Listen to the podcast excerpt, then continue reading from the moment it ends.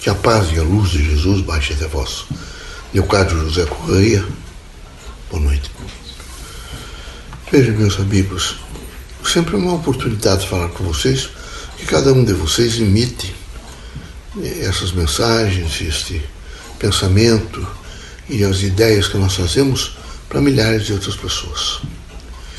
Isso é um momento de alcançar o homem nas florestas, nas montanhas, nos campos, nos rios, nas cidades, nos oceanos, nas embarcações, nos transportes coletivos, no trabalho, em casa, nas aeronaves. Aonde houver o ser humano, nós teremos que alcançá-lo. E alcançá-lo para, quem sabe, levar uma única mensagem. É a mensagem de ser homem e de ter a certeza de que não há morte a vida e que ele precisa, na sua condição de ser pensante e inteligente, entender que Deus é a suprema é, unidade da justiça, que não erra nunca, que continuamente está, sabe, a espargir para o mundo inteiro aquilo que representa equilíbrio, porque representa amor e, consequentemente, não é, é uma possibilidade do indivíduo sentir satisfação na vida, satisfação naquilo que está fazendo, satisfação de esperar o dia seguinte. A fé, que é muito viva no coração daqueles que a alcançaram, ela supre todas as dores, ela elimina todas as provações, ela clareia todos os caminhos, ela ajuda o homem em todos os sentidos da vida. O ser humano não poderá de maneira nenhuma viver, viver numa dimensão de incerteza nunca. Ele tem que viver na certeza da eternidade. E vivendo na certeza da eternidade, ele tem que continuamente ser operoso no, no sentimento, no pensamento, nas palavras e nas ações. Ele precisa não perder nunca o equilíbrio, porque quando perde o equilíbrio, custa realmente alcançar o leme da esperança.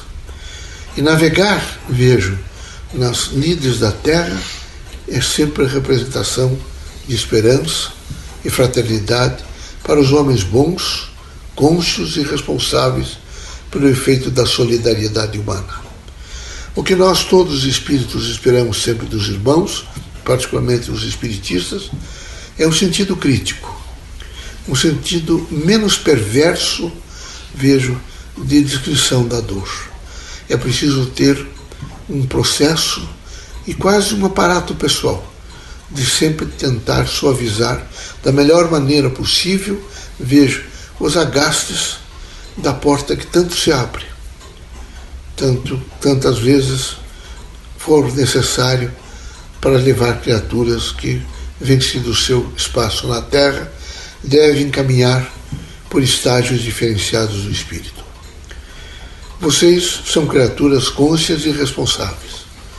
Não devem perder nunca, mesmo nesse momento de dor, e não digo de incerteza, porque os espiritistas sabem que quem tem fé tem sempre o destino e o vetor, consequentemente, ele tem aquela dimensão pessoal de determinação de saber para onde quer caminhar, para onde deve caminhar, para onde caminha.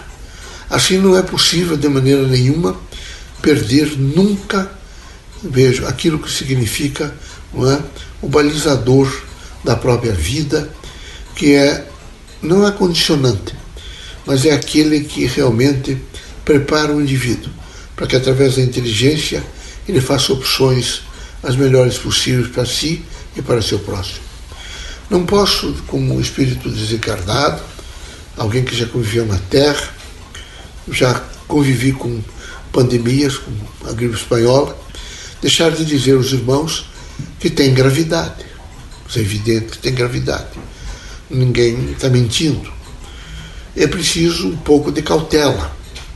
Essa cautela representa, nesse momento, aquilo que as autoridades sanitárias é? ministro da Saúde e os outros todos estão anunciando. É um pouco de paciência e ficar, quem sabe, é, um pouco isolado por um determinado período. Eu sei que vocês vivem à base monetária, não só nacional, mas internacional. Que há em vocês todos uma política monetária, creditícia e fiscal de governo. E que necessariamente ficará afetada. Mas isto não, não quer dizer que não possa vir a crescer e vai crescer.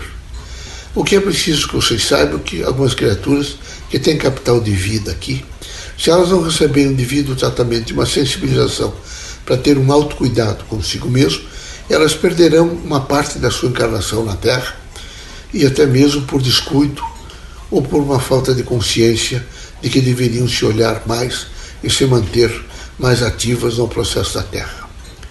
Então, é, economia se recupera. Vejo.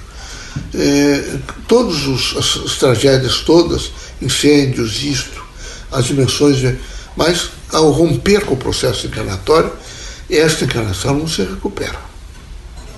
Leva-se o positivo e o negativo, faz-se o saldo para verificar o que é que fica com cada um, e ele imediatamente entra no processo né, da reintegração para futuras reencarnações, depois de um período de 70, 80 anos, aprende um pouco no espaço, a Terra está passando por uma depuração e vai se depurar mais, a cultura terrena está se modificando, vocês vão deixar, depois desses sofrimentos todos, de ser, quem sabe, um pouco egoístas e um pouco é, vinculados a um sentido de utilizações, utilizações, né? e essa, esse uteísmo, essa composição contínua de utilizar tudo, tudo, de tirar proveito, é muito severa negativamente contra todos, contra cada um, contra evidentemente a humanidade inteira. Então é necessário que, quem sabe, se tire uma lição extraordinária. É uma lição de maior solidariedade, maior cooperação e de uma consciência absoluta de que todos aqueles que nesse momento encarnados fazem a condução de um corpo estão sujeitos a sofrer a infecção. Por isso precisam ter cuidado, é? quem sabe com isso aprendam a perder vaidade, orgulho, ostentação e começam a enxergar um mundo mais harmônico, uma, uma igualdade onde as pessoas não se sintam diminuídas e nem exaltadas por posições ou por nascimento. Que todos tenham sempre a consciência de um crescimento, de um progresso, de um desenvolvimento, à custa da sua inteligência, dos seus braços, das suas mãos, do seu fazer, do seu saber fazer, do contínuo processo crítico do trabalho. Não podemos deixar, deixar de dizer a vocês que o homem espiritista é aquele que vive na cadência da fé, numa harmonia plena de procurar sempre eh, entender da melhor forma possível os desígnios de Deus, nunca colocando os desígnios de Deus como castigo ou como um processo de culpa, fazendo com que as pessoas nesse momento sofram impiedosamente não é? maldições ou até mesmo pandemias. É, todas as vezes que um trem descarrilha, é, é preciso muito esforço para voltar a colocá-lo dentro dos trilhos. A Terra, em face de toda a sobrecarga materialista, é, descarrilou. E é preciso agora novamente recolocá-la nos trilhos. Em todas as instituições, todas elas terão que retomar a que foram criadas, a que título foram criadas. Então foram criadas para proteger o homem.